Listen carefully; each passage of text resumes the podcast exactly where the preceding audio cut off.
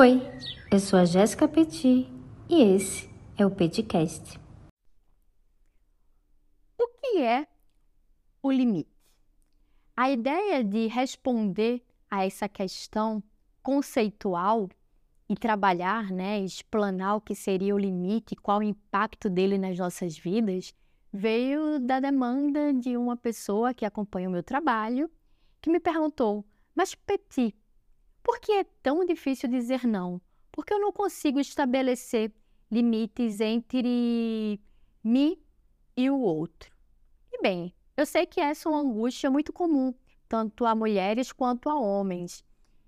E, enquanto socióloga também, eu gosto de pensar como os nossos comportamentos nunca são tão individualizados. Sempre tem um quê social que influencia decisivamente no modo como a gente pensa, como a gente fala e como a gente age. As estruturas mentais, elas são socialmente construídas e impactam, sobretudo, nas nossas relações seja na relação consigo, na relação com o outro, na relação com o meio ambiente. E o limite, ele está em absolutamente tudo, muito mais do que a gente imagina. Quando a gente pensa em limite, quais são as ideias que nos vêm à cabeça? Bem, particularmente falando, quando eu penso em limite, o que me vem à cabeça é a ideia de uma cerca. Ora, uma cerca é algo que é uma fronteira entre um canto e outro canto. E, de fato, o limite representa uma fronteira. É algo que nos impede de avançar de um canto a outro. E os limites eles podem ser diversos. Eles podem ser de cunho intelectual, de cunho emocional, de cunho físico, de cunho material, mas é sempre algo que nos impede de avançar. Eu gosto de pensar também que o limite ele está relacionado entre essa fronteira entre o real e o ideal. Pera, eu vou explicar. Por que é tão difícil dizer não? Ora, eu, quando estou inserida no real e na realidade, eu tenho consciência do meu tempo. Eu tenho consciência de quanto tempo eu levo para fazer uma determinada atividade. Eu tenho consciência da quantidade de recursos que é necessário para que eu faça uma determinada atividade.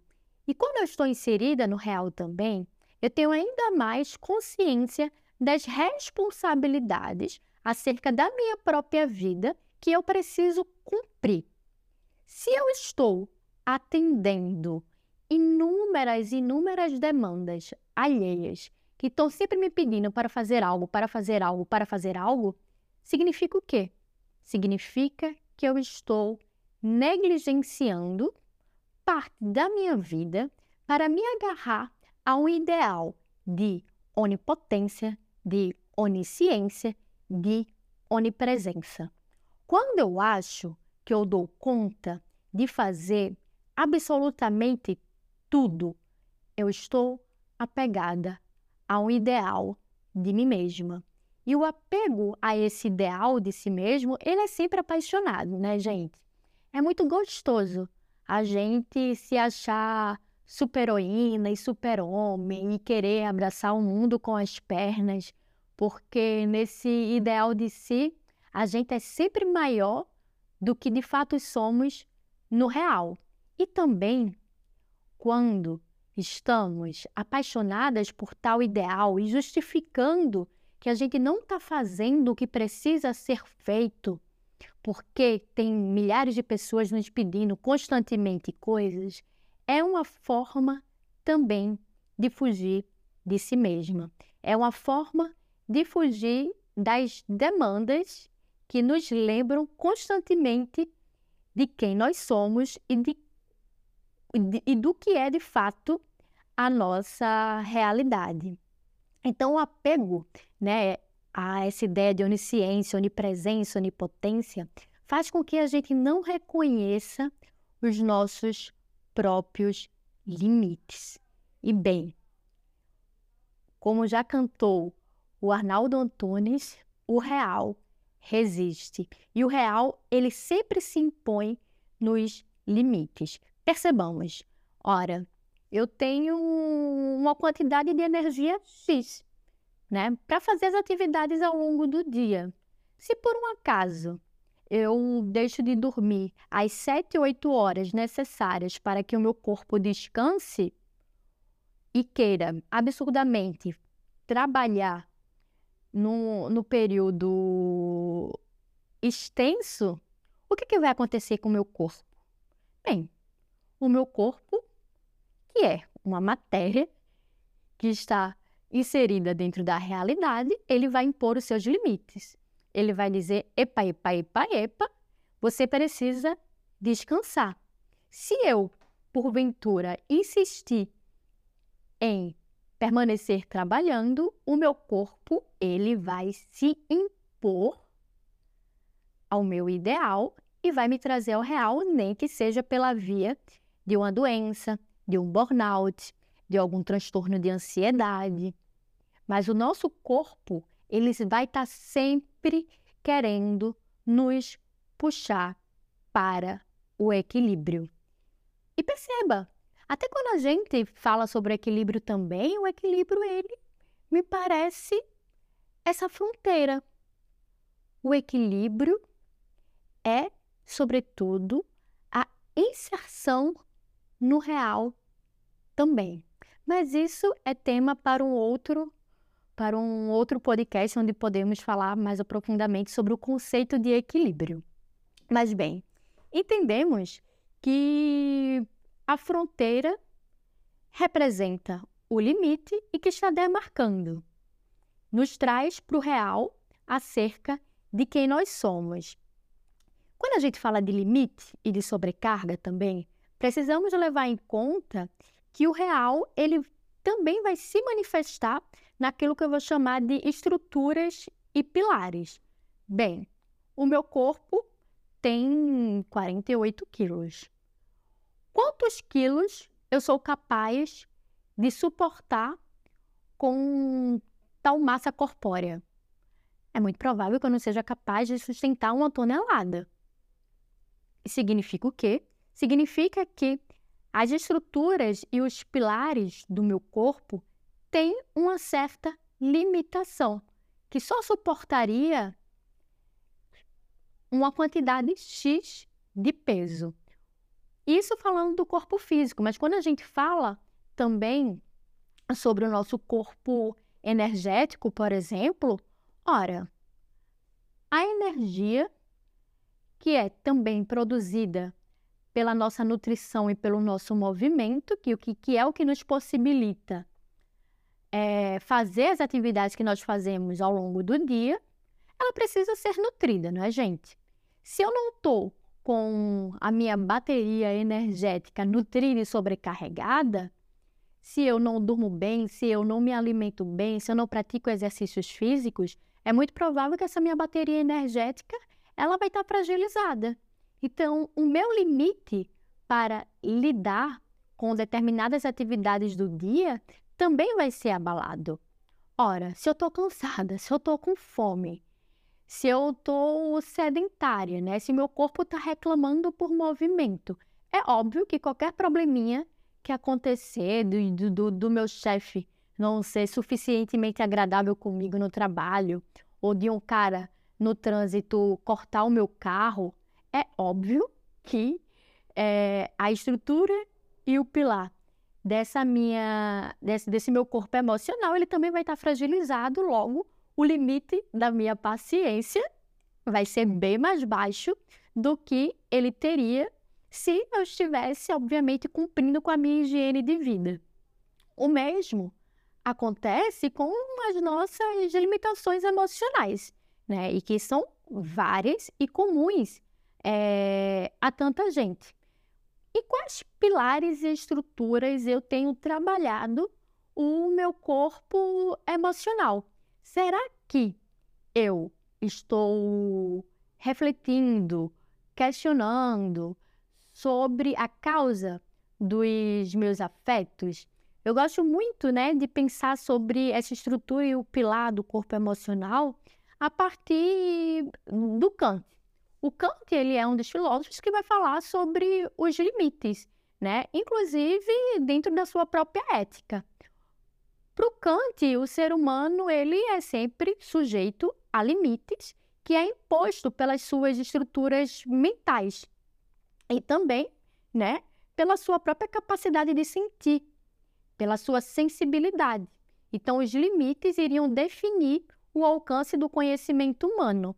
Ou seja, se né, é, eu não trabalhei suficientemente para desenvolver a minha capacidade de sentir, para expandir a minha sensibilidade, os meus sentidos, inclusive, gente, os nossos sentidos, né, a visão, a audição, tato, paladar etc e tal, eles também são socialmente construídos, eles também precisam ser educados.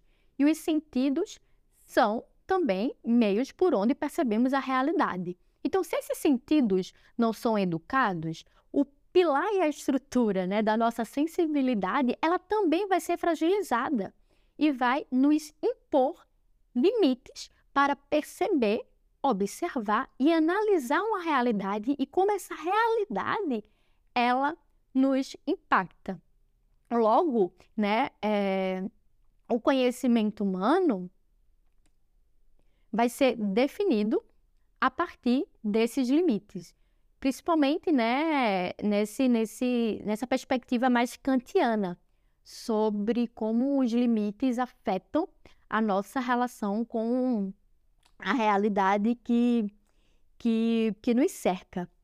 E aí, um tema né, que também é importante para a gente pensar sobre o limite é que o limite ele tem uma relação com as identidades, que também tem uma relação com o real.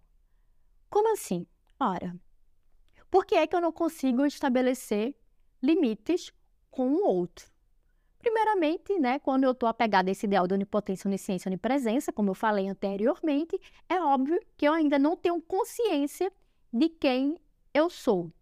Para eu poder estabelecer limites dentro de uma relação, seja ela qual for, eu preciso saber quem eu sou, quais pilares e estruturas sustentam os corpos que constituem a minha personalidade. Ora, se eu tenho, né, se eu sei que eu tenho uma limitação é, intelectual, cognitiva para resolver problemas de matemática, é óbvio que eu não espero aprender física quântica em 10 horas de estudo no final de semana. Quando eu reconheço com honestidade as minhas limitações, não significa dizer que eu preciso me contentar e me tornar estagnada a tais limitações, mas trabalhar em cima delas. Ora, se eu tenho dificuldade em fazer a equação de matemática, talvez seja mais inteligente eu trabalhar nessas minhas próprias limitações, ao invés de querer fazer imediatamente um curso de física quântica no final de semana. Isso é ser honesto consigo. O Nietzsche também é um autor que vai trabalhar acerca desses limites, né? E, e tanto quando, quanto ele fala em sua obra sobre o super-homem, etc e tal, ele vai argumentar que sim, os seres humanos são seres limitados, mas que nós devemos buscar superar os nossos limites e que a busca por essa superação, ela é fundamental para a vida humana. É, o Nietzsche ele vai ver os limites como obstáculos que devem ser constantemente confrontados e transgredidos para alcançar uma vida plena e autêntica. Logo, trabalhar com honestidade acerca das nossas próprias limitações é estar inserida no real. E apenas quando nós estamos inseridas no real é que podemos assumir esse combate interior de, de pouquinho em pouquinho, aceitando as nossas limitações, trabalhar para superá-las. E lembrar que, bem, é, compreender também, né, quem nós somos, quais são os nossos valores, é, o que esperamos da vida, o que esperamos, né, de um trabalho bem realizado, de um relacionamento. Bem, saber o que queremos e o que não gostamos e o que gostamos e para onde desejamos ir é o que vai possibilitar também que a gente crie relacionamentos e construídos em cima dos limites uns dos outros. É... Quando a gente pensa também que tudo que nos cerca, inclusive a própria natureza, também impõe os seus limites. Bem, a gente, né, a gente vê que é muito comum que um pensamento mais ganancioso de querer impor à terra um, uma monocultura pode fazer com que essa terra se torne infértil. Até a própria terra, ela precisa de descanso. A própria natureza vai buscar o seu equilíbrio sempre nesse movimento que eu acho muito bonito, né? Que é o de expansão e o de retração. Então a natureza tem a primavera, mas tem também o inverno. A natureza, ela reconhece os seus próprios limites e é a partir do reconhecimento honesto desses limites que ela consegue manter-se equilibrada. No entanto, nós seres humanos, exatamente porque somos extremamente apegados a esse super ideal de eu, temos uma dificuldade tremenda de estabelecer limites, de utilizar uma comunicação de forma honesta para que esses limites eles sejam alcançados. Só que quando a gente vai pensar de forma mais crítica, social, histórica, a nossa humanidade é, ela só pôde se tornar né, sociedades mais complexas exatamente graças aos limites. Os limites, é, e podemos atrelar eles também à questão de justiça, né, a questão das leis, eles aparecem como uma forma de basicamente impedir que a gente se mate, que a gente respeite onde, né, e, e aquela frase bem clichê, onde começa o direito do outro. Então, reconhecer os nossos direitos é e as nossas responsabilidades também é, é um meio para que a gente consiga reconhecer igualmente os nossos limites. E há também uma relação né, muito próxima entre se enxergar enquanto sujeita de direito e de responsabilidades e aplicar de forma consciente nas nossas vidas essas fronteiras, esses limites. Alguns limites, eles merecem ser sim ultrapassados, sobretudo quando a gente fala sobre as nossas limitações internas, né? Como o próprio Nietzsche vai defender. Então, buscar superar as nossas limitações intelectuais, emocionais, até mesmo física, né? E sempre sabendo que existe um teto, né, gente? Dificilmente a gente vai por conta própria conseguir fazer com que o nosso corpo humano voe por aí. Então nós temos os nossos limites também. E quando a gente trabalha com honestidade dentro é, dos nossos limites, a gente também pode se superar.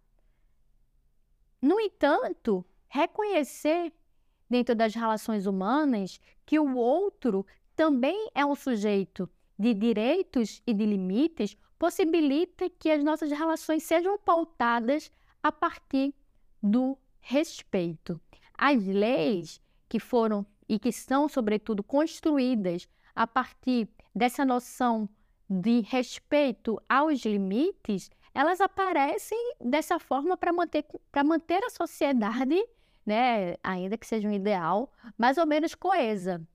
Então, por exemplo, é, a gente percebe que a nossa relação com a terra é uma relação que não respeita as limitações, né? Até quando a gente pensa também nessa perspectiva de explorar o máximo possível de recursos, né? Dos recursos é, naturais, etc. e tal, boa parte deles são recursos finitos, né? Ou seja, eles têm um limite também.